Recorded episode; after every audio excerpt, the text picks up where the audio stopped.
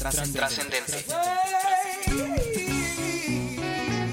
Es un podcast donde conoceremos grandes historias, libros, personajes y consejos, y consejos que sirven para esta vida y nos facilitan la llegada a la otra. Porque este podcast no es para cualquiera, sino más bien para aquel que de verdad quiera ser un trascendente. Hey, hola, ¿qué tal, trascendente? ¿Cómo estás? Estamos bien contentos porque volvemos a grabar un episodio más. Yo sé que están acostumbrados o malamente acostumbrados a que no ven los episodios tan seguido, pero eso va a cambiar. El día de hoy les tengo una sorpresa porque tenemos un predicador invitado, pero no solo es predicador, hace mil y una cosa. Es de las personas que admiro un montón. De hecho, si viste mi episodio pasado, si no, ve y velo, eh, mencioné que admiro a algunas personas un montón, que son creo cinco. Y él, él, él, es de las cinco personas que más admiro. Y la verdad que esté en este episodio y que no les puedo adelantar, pero véanlo hasta el final porque les vamos a dar una sorpresa. Va a ser algo muy suave que nos va a ayudar a que esto crezca más, a hacer esta comunidad aún más grande. Y pues hablo, dejo de hablar mucho para que él mismo se presente. Con ustedes, Gabo Quiñones, que es el invitado en esta ocasión. Hey, ¿qué tal? Muchas gracias, Ray. Gracias por tu invitación.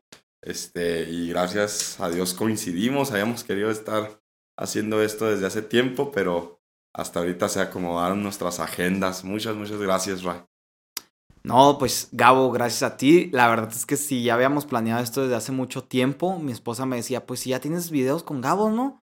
Y yo, no, amor. Extrañamente he grabado con muchas personas no tan cercanas. Y de las más cercanas, que es Gabo, eh, no he grabado. Ya grabé con Arnoldo, ya grabé eh, con Israel, ya grabé con Mirra. He grabado con algunos y no había grabado con Gabo. Pero ahora está aquí, así que hay que aprovecharlo.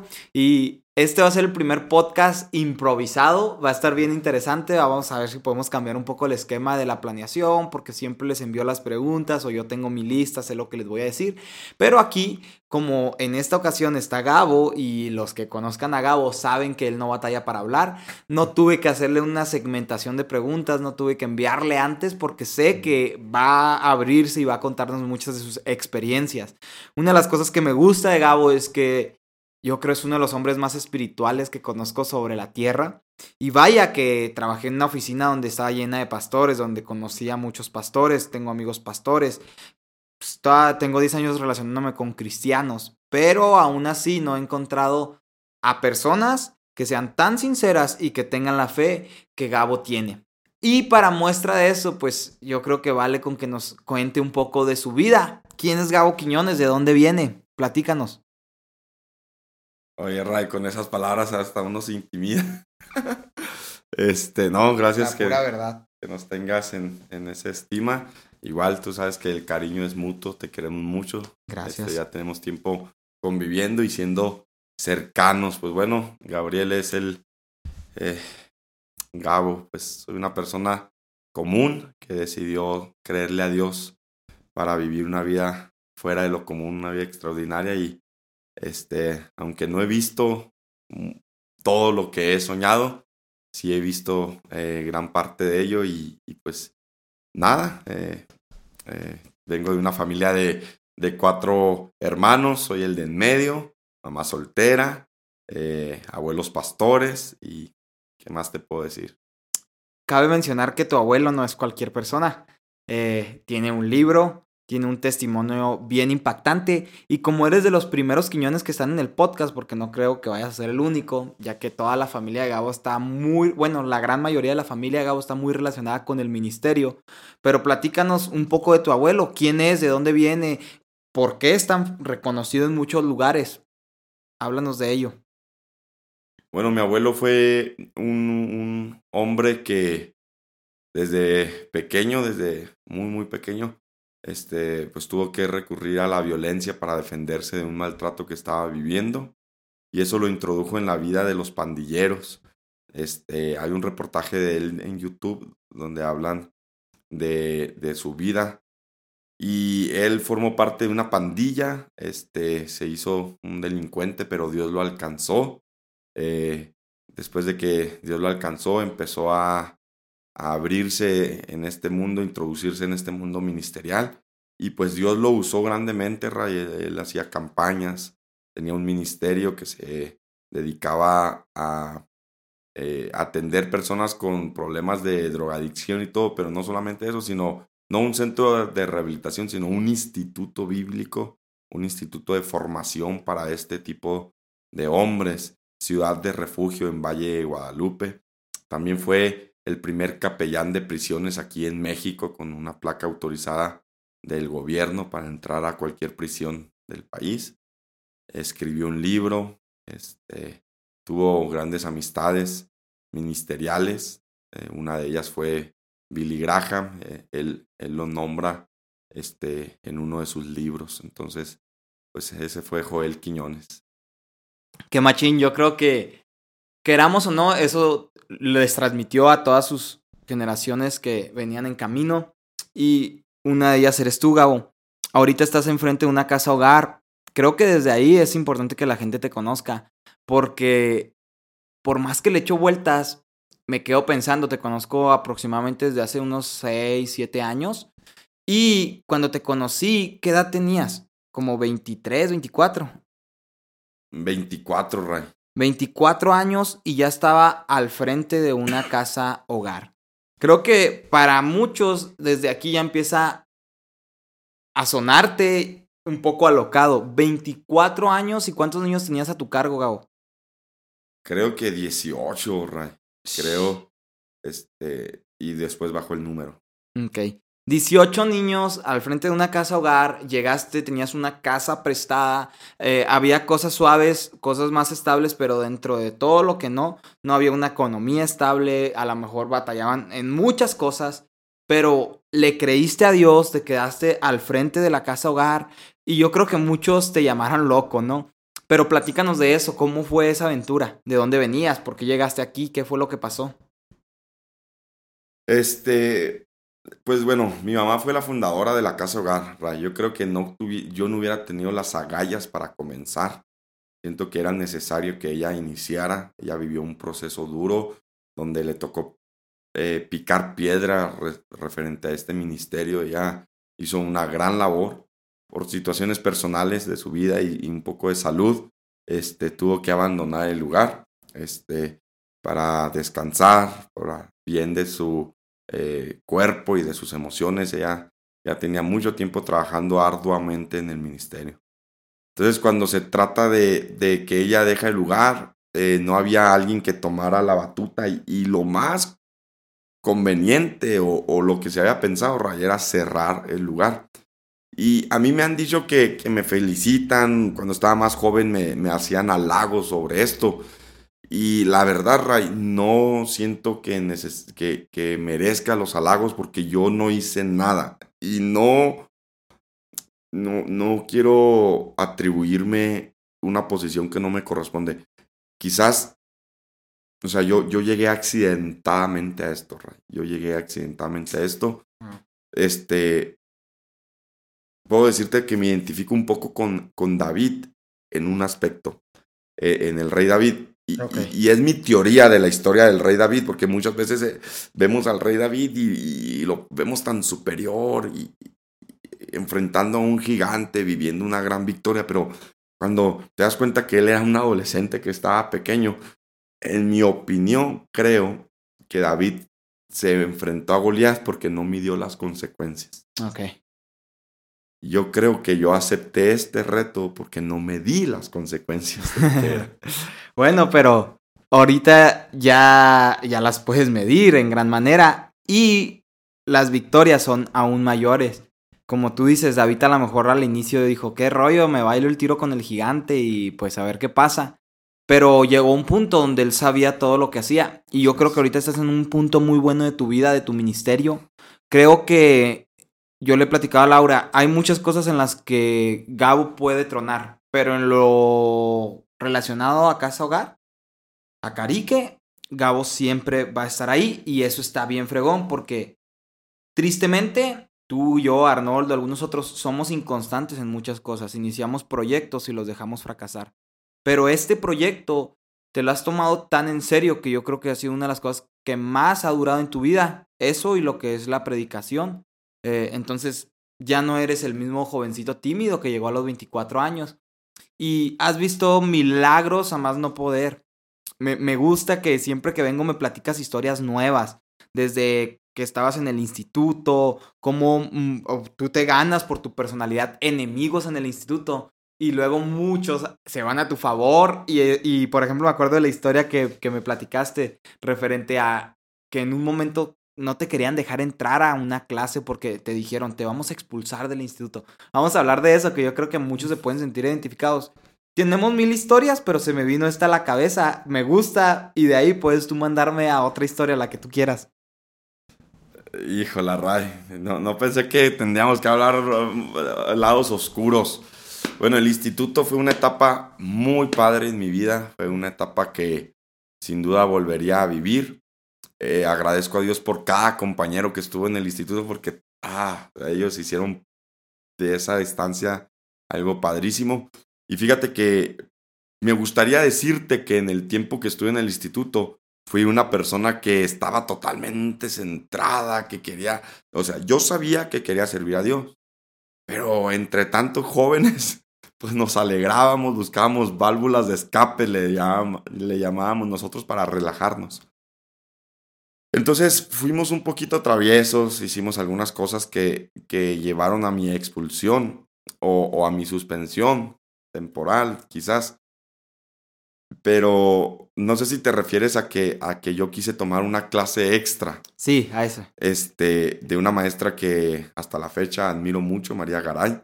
Alguien que inyectó en mí y en muchos estudiantes la pasión por, por aprender más.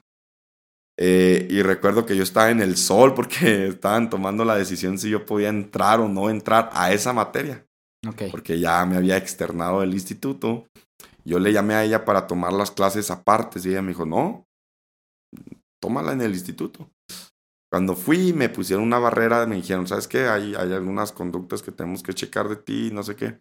Y yo estaba en, en, la, en, la, en el patio del instituto, estaba haciendo un solazo y me tenían allí, ya tenía buen rato.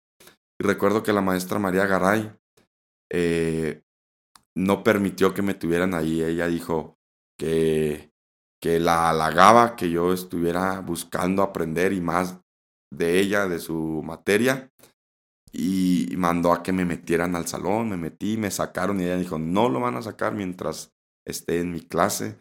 Eh, pues ya después no pude tomar la clase, pero ella esa primera clase me, me metió y dijo, no, o sea, que tome la clase. Y la verdad me, me hizo sentir muy bien, muy bien ella que, que se expresara eh, dando unas palabras de ánimo a, a un joven inexperto quizás en muchas áreas. Me gusta esa historia porque creo que refleja en gran manera quién eres tú.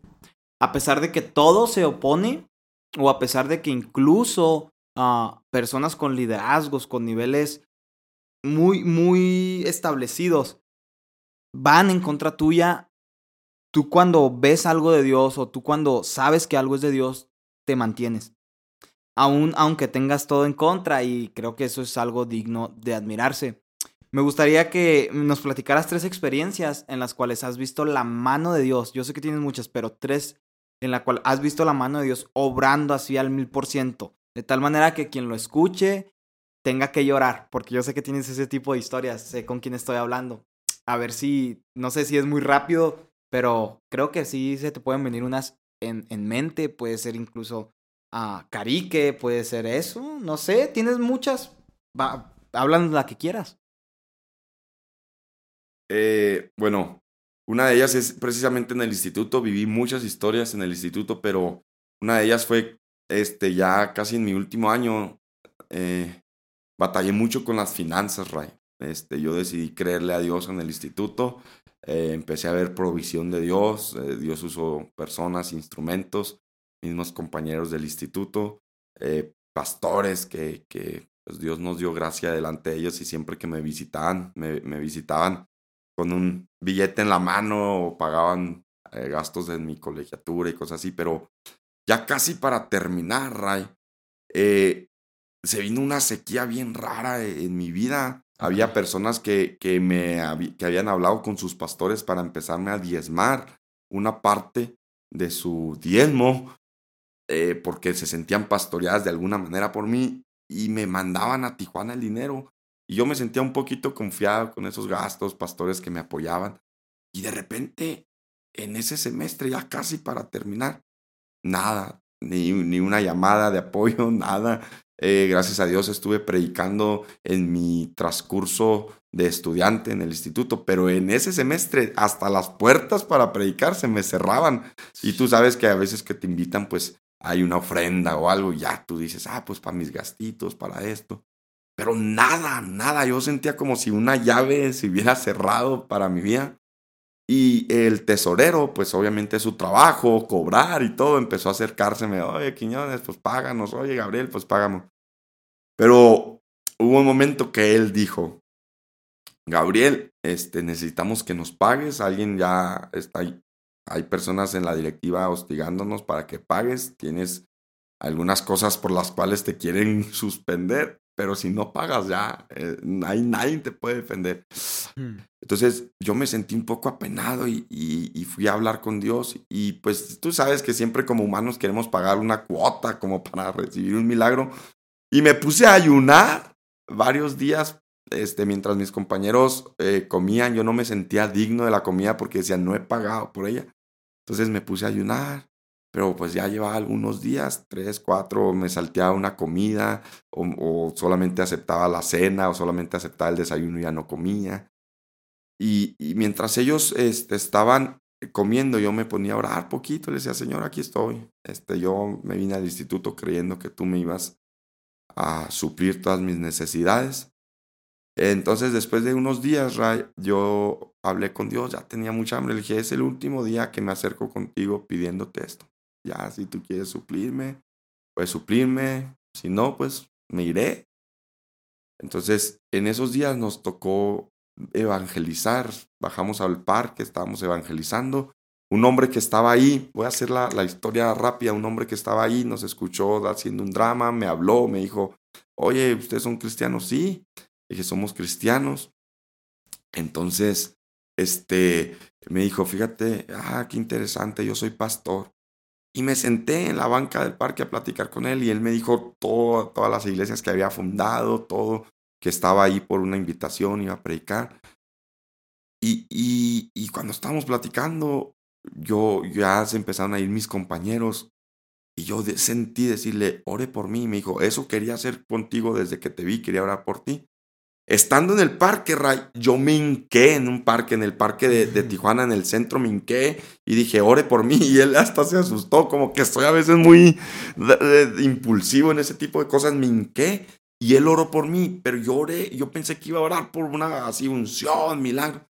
Y él oró repitiendo esta frase, Señor, que él aprenda a depender completamente de ti. Wow que él aprenda a depender completamente de ti. Esa fue su oración.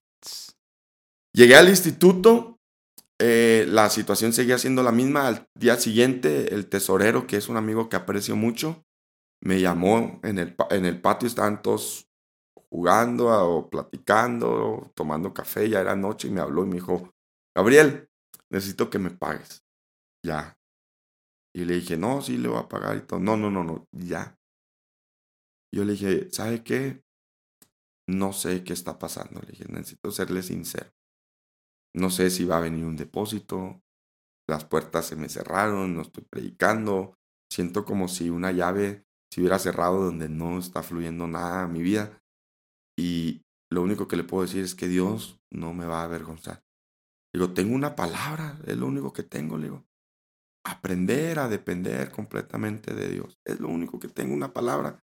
Y él me dijo, necesito que me pagues. Le dije... Tan buenas esas charras, pero pues eh, eh, yo quiero ver billetes. Sí. Y le dije, eh, lo único que tengo en este proceso, le digo, es una palabra. Y él empezó a, a llorar. Y me dijo, necesito que pagues. Le dije, es lo que tengo, una palabra. Depender completamente de Dios. Y él me dijo, hoy me llamaron para cubrir totalmente tu colegiatura. Alguien tomó el teléfono, preguntó que si debías algo, que si debías algo, él iba a pagar todo. En ese momento, Ray, yo empecé a llorar. y dije, gracias Dios. Después entendí que necesitaba quedárseme grabado eso, depender completamente de Dios, porque el camino que hemos decidido andar, Ray, es eso, creer completamente en Dios. Está muy fuerte porque creo que nos hace falta vivir mucho eso a muchos de nosotros, porque hemos visto que por nuestras fuerzas podemos hacer mucho, o eso es lo que llegamos a pensar. Y cuando picamos piedra y decimos, ah, o sea, llega un cierto egoísmo, egocentrismo, donde dices, lo estoy logrando. Pero se nos olvida a quién servimos y la capacidad del Dios al que servimos. Y eso también te describe mucho porque has sabido depender muy bien de Dios. Me gusta porque varios pastores que conozco, que son pastores de renombre, te han querido retar diciendo, si no estás en este lado, si no pasa esto, o gente, ¿no? ¿Y qué pasa si esto? Y tú siempre bien confiado dices, yo dependo de Dios, no dependo de las personas, no dependo de tal amigo, no dependo de tal familiar, yo dependo de Dios. Y es una lección sota. Para mí es una lección sota, no me la sabía, pero mira, o sea, en un podcast estoy aprendiendo algo nuevo. Cuéntanos otra, esa es la primera, está muy alto, yo creo que va a estar difícil que, que la otra esté ¿Las, ¿Las esquematizaste de la 1 a la 3 o cómo? No, pues como se me venían a la mente. Ok, esa está muy buena. Quiero escuchar otra. Bueno, la otra, Ray, es este, cuando tomo el, el, el, lugar de, de, director en Carique, este, pues me dan la noticia de que ya el tiempo de, de, la casa se había cumplido, nos lo había prestado una familia de un muy buen amigo, Bernardo, que, que pues ha sido un buen amigo y siempre ha estado ahí en, en momentos eh, específicos y en este caso él fue quien eh, intervino un poco para que la casa donde se, se iniciara Carique fuera una casa que estaba bajo su cargo, de su familia. Entonces, pues él habla conmigo, ¿sabes qué? Eh, ya el tiempo que, que, les prestamos la casa, que mi tía les prestó la casa, pues ya se llegó, me la están pidiendo y pues, ¿cómo la ves? Ya, ya es algo así pronto. Le dije yo, no, pues sí, le digo, dame un mes, dame. Entonces, en eso empezamos a buscar una casa. Es una historia larga, Ray, pero te lo voy a resumir cortito. Hay tiempo, hay tiempo. Eh, dentro del liderazgo de Cari, yo viví frustraciones en cosas. Y una de las noches yo me sentía rebasado por las circunstancias. sentía que no daba el ancho, sentía que no podía. Entonces, eh, una de las noches acosté a los niños, les di cena, los acosté y todo, y hice una maleta eh, para irme. Mi plan era que amanecieran y, la persona que me ayudaba en ese momento dijera, bueno, está Gabo, y le llamara a uno de mis hermanos y, ya mientras ellos resolvían la situación, yo ya iba a estar lejos, yo ya, me imaginaba lejos porque sentía que la situación me rebasaba. Ok. Cuando agarré mi maleta que ya tenía hecha con muy poquitas cosas, iba a salir de mi cuarto yo sentí como Dios habló a mi corazón y me dijo que Él no me había traído para salir de esa manera, que yo no iba a salir de esa manera de Carique.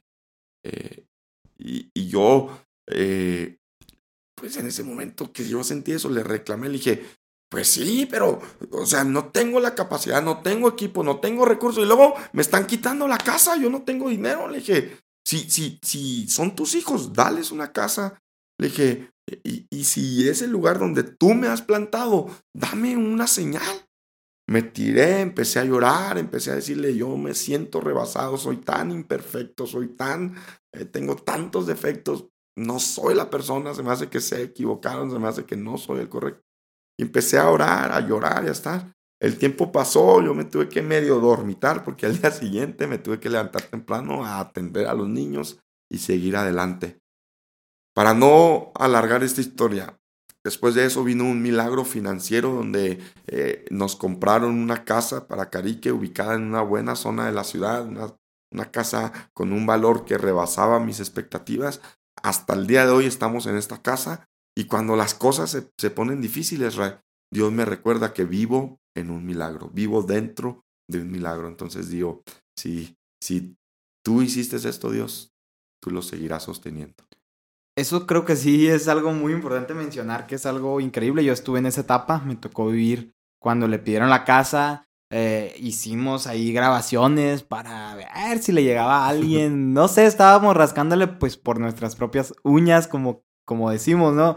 Tratando de decir cómo le vamos a hacer, o sea, tratando de apoyar a Gabo, pero si uno sentía estrés, ¿cuánto estrés no sentirías tú que estabas ahí cerca con los niños viendo que estabas haciendo algo bueno, tenías buenas intenciones, pero simplemente no había recursos? Y eso es algo que frustra mucho para cualquier que, que sigue al Señor, está bien triste que tienes buenas intenciones, estás tratando de hacer las cosas bien y, y, a veces esto de los recursos te frustra, pero nos recuerda el Señor que Él es el dueño del oro y la plata y que al fin de cuentas si le servimos a Él, que es el dueño del oro y la plata porque estamos tan intimidados por lo que el mundo nos está poniendo. No tenemos los recursos que muchos tienen, no andamos en los carros de lujo, pero es increíble ver cómo Dios te recordó a través de esta casa, porque la realidad es que es una una casa que uno como persona vivimos soñando la realidad.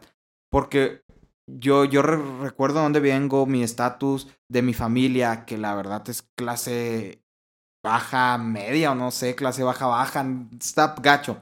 Y, y juntarme dijo, con personas. Dijo un hermano, yo era pobre de entre los pobres, así yo creo que así soy yo.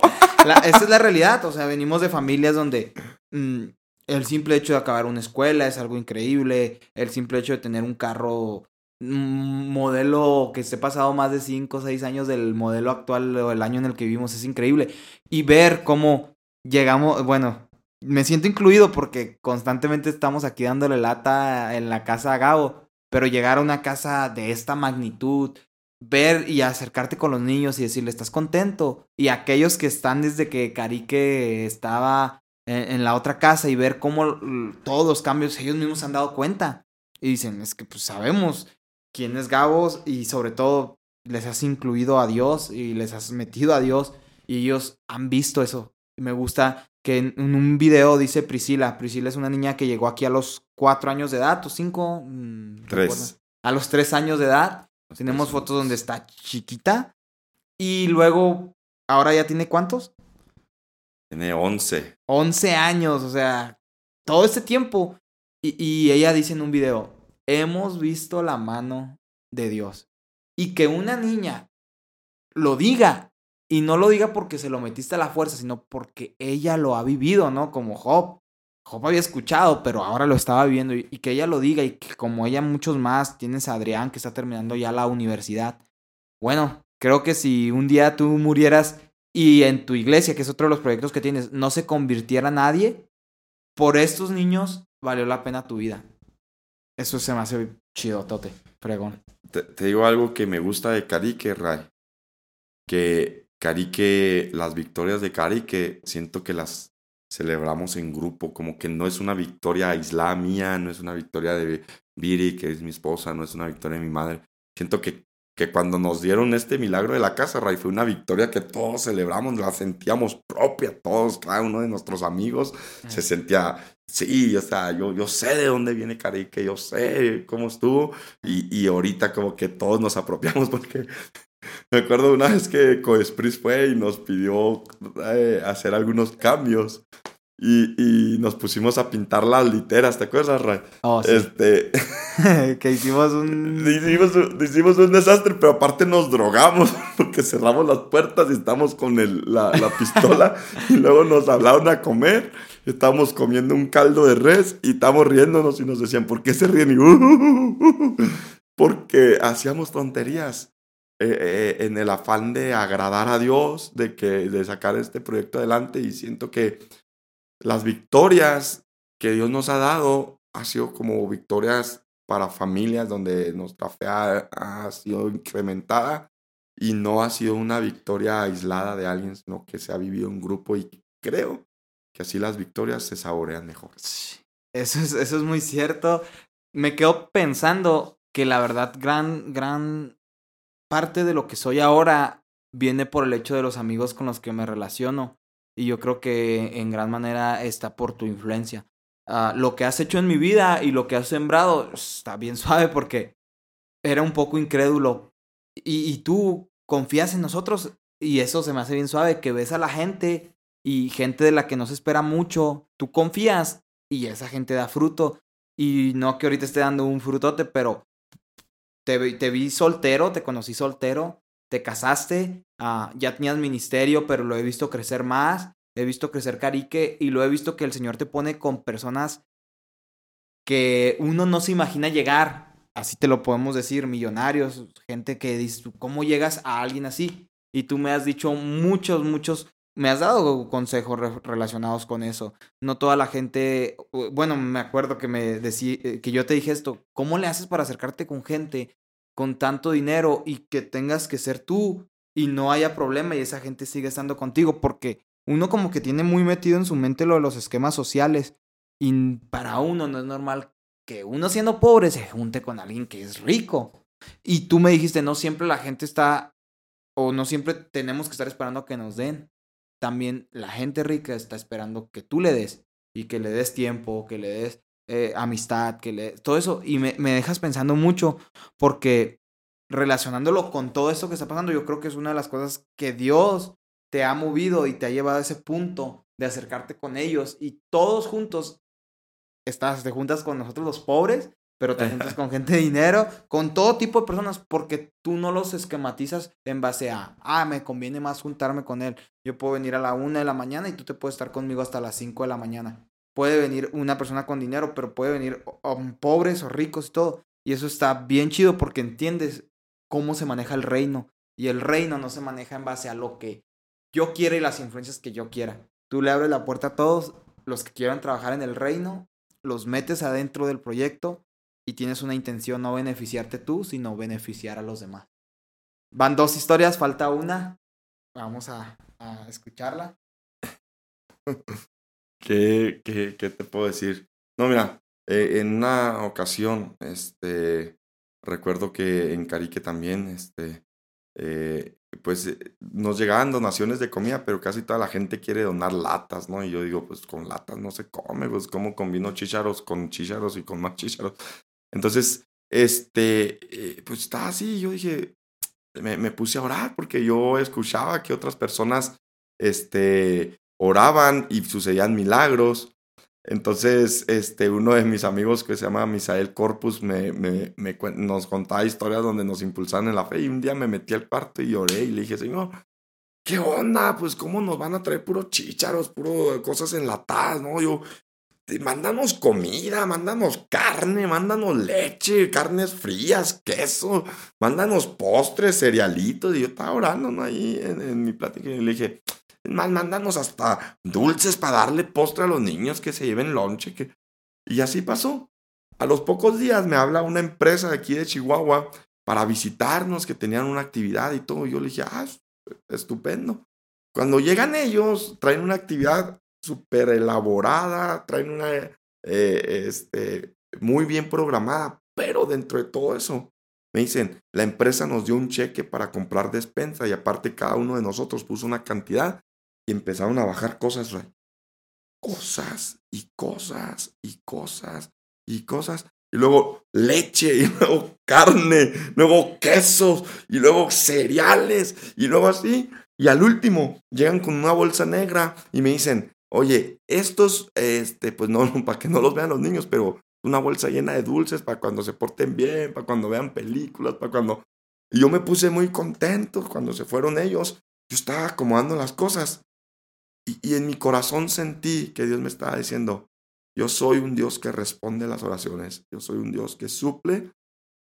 Soy un Dios que está al pendiente de tus necesidades. Entonces, yo me he a orar creyendo que lo que pedimos Dios lo responde en su tiempo, pero Él nunca llega tarde. Qué fregón. Mm, y la gente que, que hace esto posible, ¿no? Tú siempre has dicho que parte de tu ministerio se lo debes a las personas. A diferencia de tu casa hogar, todas las casas hogar hacen una AC, que es una asociación civil, y de ella, si tú tienes una empresa, puedes deducir impuestos, ¿no? famosos trucos que todos los hombres ricos deben de hacer si no quieren que el SAT los coma. Los que donan aquí, aquí funciona todo distinto. Tú no tienes una AC gran parte de lo que dan es por donaciones. Corrígeme si estoy mal, pero eso es lo que sé. Y se me hace muy suave que la verdad hasta en eso no tengas que actuar como todas las casas hogares. No digo que un día no vaya a ser una AC, no tiene nada de malo, pero está muy suave pensar eso, que, que la gente da con un corazón sin esperar recibir un beneficio. Sí tenemos una AC, Ray, tenemos una AC, este, estamos formados, trabajamos con el DIF, que, este, y tenemos una asociación civil formada. Lo que no hemos hecho es hacer el trámite de los deducibles de impuesto, que, que lo tenemos que hacer, sí, para ayudar y todo, pero hasta ahorita la gente que ha dado aquí es gente que eh, da de corazón, gente que apoya la causa, gente que muchas veces ni quiere que su nombre se sepa, este, y hay contribuidores fieles, hay personas espontáneas, pero yo sí te puedo garantizar algo, Ray. Ellos no deducen impuestos, pero sé que Dios les bendice y les devuelve mucho más de lo que ellos han aportado aquí. Y, eh, sí quise mencionar eso porque se me hace muy, muy chido y se me hace muy padre que tú también no te hayas cerrado a decir, o sea, no estés enfocado en, en el dinero porque puede que muchos nos escuchen y digan, ah, claro, tiene una casa hogar, Tristemente, lo que son las asociaciones civiles y los pastores y las iglesias están quemadas en la cuestión económica y tienen sus razones. Las personas no hablan por hablar. Hemos visto pastores que se enriquecen más de lo debido y hemos visto directores de casa hogares que se enriquecen más de lo debido con lo que no les pertenece. Y algo que me gusta de ti es que tú tienes bien en claro eso. La verdad yo te veo a veces batallando económicamente te veo trabajando, te has ido a Estados Unidos a trabajar y nada ilegal porque Gabo es americano. Entonces, te has ido a trabajar allá, has buscado y, a veces yo pienso, pero ¿por qué Gabo no, no, pues no agarra de ahí? Pues él se da para eso, o sea, para eso está viviendo. ¿Por qué no agarra? ¿Por qué no? Y tú siempre te has medido. Y, y, la verdad vives una vida ejemplar en ese aspecto, porque cualquiera con los ingresos a lo mejor que puede recibir la casa, tú puedes decir, pues michas, mitad para la casa, mitad para mí. Y son cosas que uno evade, ¿no? Platicar. Pero yo ahorita tengo la confianza de platicarlo contigo porque eres mi amigo, pero aparte porque te conozco. Y yo siempre le he dicho a Laura, hay dos personas en las cuales yo le confiaría mi dinero sin importar cuánta cantidad tenga. Obviamente a lo mejor ahorita con mil pesos pues queda, pero si tuviera millones también te los confiaría a ti porque eres de las personas que en cuanto a lo económico sé cómo actúas a veces llegan bendiciones a Carique que arrebasan la casa, ¿no? Que es de más.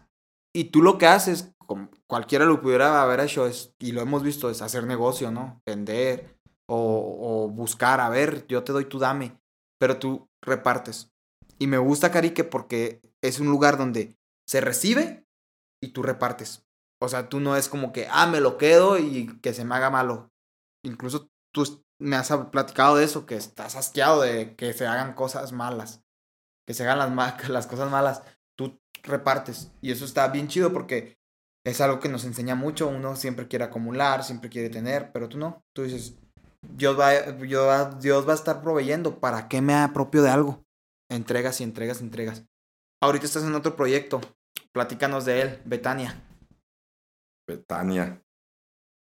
Bueno, este, Betania es, un proyecto que, que, salió, pues es eh, una iglesia que, tenemos poco que iniciamos.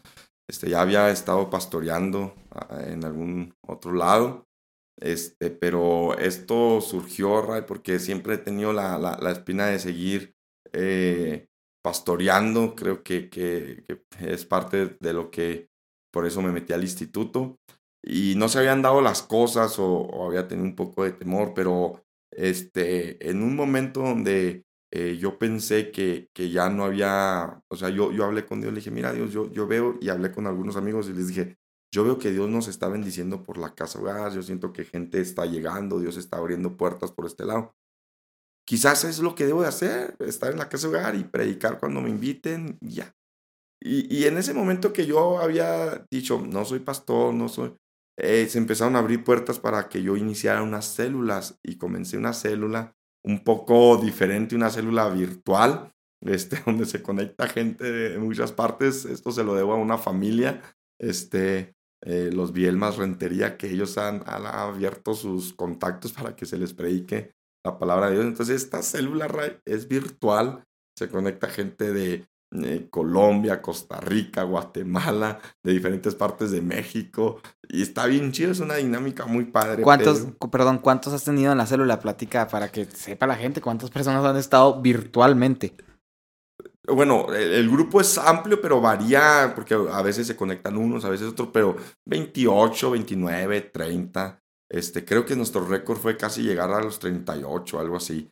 Eh, un grupo constante Ahorita este, dimos un descanso en las fechas de diciembre, retomamos y hemos estado batallando un poco, 15 pues, personas, 10 personas, pero te digo, eh, eh, la, la, familia de, de, Venezuela, cuando nosotros tenemos aquí la, la célula, para ellos son las 12 de la noche.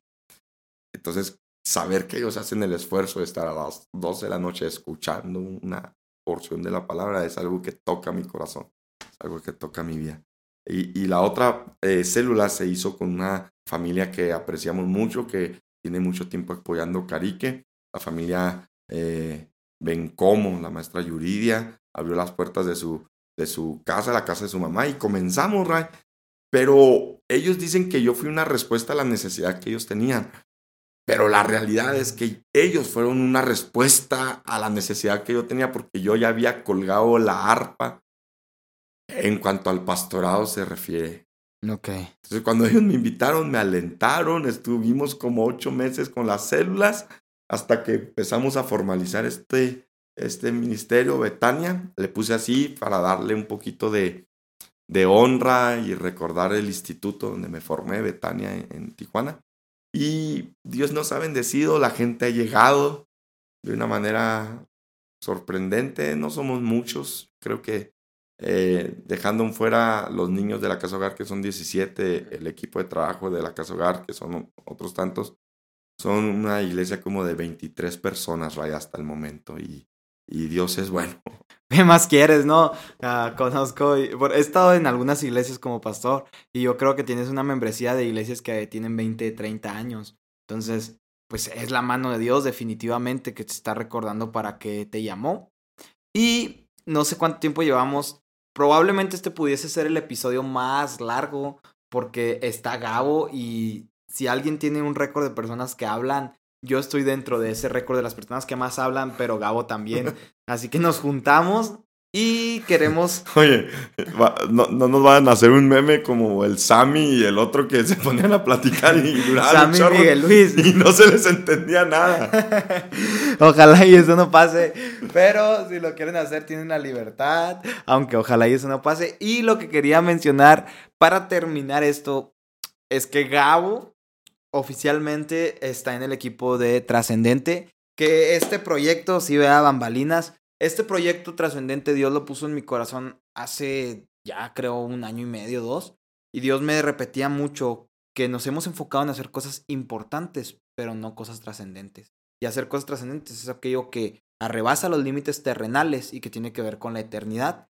Y Gabo se une al equipo, eso quiere decir que si nomás me veías a mí, ya vamos a tratar de estar siempre Gabo y yo y vamos a tener invitados, vamos a estar platicando él y yo de diferentes temas y creo que tiene muchas historias que contarnos. No, no son las únicas. Tengo años de conocerlo y me ha contado un montón, pero no las quiero soltar todas aquí, sino que vamos a estar hablando de diferentes temas y vamos a tocar esas historias y creo que sí son dignas de escucharse. Así que si yo no tengo mucho que contar, creo que Gabo no me va a dejar morir. Y esto es el podcast de hoy, espero y te guste. Son, solamente tocamos por encimita. Falta hablar más de lleno de la casa hogar, falta hablar más de lleno de su instituto, falta hablar más de lleno de su vida, que su vida es un testimonio de su matrimonio y de muchas cosas. Pero pues Gabo, gracias por ser parte de este equipo de Trascendente y vamos a ver cómo nos va ahora en este podcast. Muchas gracias, Ray. Gracias porque eso habla bien de tu corazón, porque muchas veces eh, nosotros nos adueñamos de proyectos y, nos volvemos celosos de ellos y no queremos que nadie más participe. Y que me hayas eh, invitado, que abras las puertas de este proyecto, se me hace muy interesante. Traemos muchas ganas de, de trabajar. eres un amigo que aprecio, hemos hecho varias cosas juntas y creo que Dios nos va a bendecir con este proyecto. Quiero decirte, yo tenía miedo, me, me decían alguien, haz podcast y todo, y yo decía, no, como, no, no siento que tenga algo que decir y me pongo nervioso y esto, y, y no, ya otras personas están haciendo podcast y todo. Y recuerdo que hace días te platiqué, íbamos platicando de tu proyecto y te dije, fíjate que yo quería hacer algo y te iba a invitar, pero no sabía cómo. Y en eso me dijiste, únete al proyecto y yo, sobres. Y pues aquí estamos como arrancando y, y, la gente te ve a ti, Ray, pero tienes que reconocer que detrás de este proyecto está Laurita, que es ahorita la que está moviéndole a las, a las eh, cámaras. O sea que Trascendentes es el equipo de tres personas más todos los invitados que va a haber. Muchas gracias, Ray. Exactamente. Eh, Trascendente, me gustó el proyecto porque regularmente siempre hacía proyectos con mi nombre o relacionados automáticamente a mí. Pero Trascendente es un proyecto que al el que se quiera sumar, incluso vamos a, ya, ya tenemos ahí más o menos planeado salir de la ciudad, vamos a estar yendo a otros lugares. Porque Trascendente es un proyecto que queremos llevar a cabo para que la gente sepa que no solamente es enfocarse en lo importante, sino en lo trascendente. Tenemos varios esquemas que hemos dejado de tocar. Hay libros trascendentes, que hablamos de libros, personajes trascendentes, queremos también consejos trascendentes, todo relacionado con aquello que tiene que ver con la eternidad. Entonces, pues vamos a ver cómo nos va. Sería todo por mi parte. Gracias. Ah, te lo tengo que repetir una y otra vez. Gracias, Gabo. Y gracias a todos los que nos escuchan. Que ya tenemos un número ahí más o menos no wow, porque uno está acostumbrado a ver latido podcast o podcast de esas personas que eh, pies descalzos y dices tú, no, hombre, 50 mil. No, pero ya tenemos ahí nuestros 100 eh, suscriptores, 100 personas que nos están escuchando constantemente. Yo digo, 100 personas, va, vale la pena esto. Si aún fuera una, valdría la pena. Ahora, 100 personas que tenemos ahí mínimo de reproducciones siempre, pues gracias. Gracias a ustedes y sería todo. Gracias. Trascendente. Compártanlo. Bendiciones.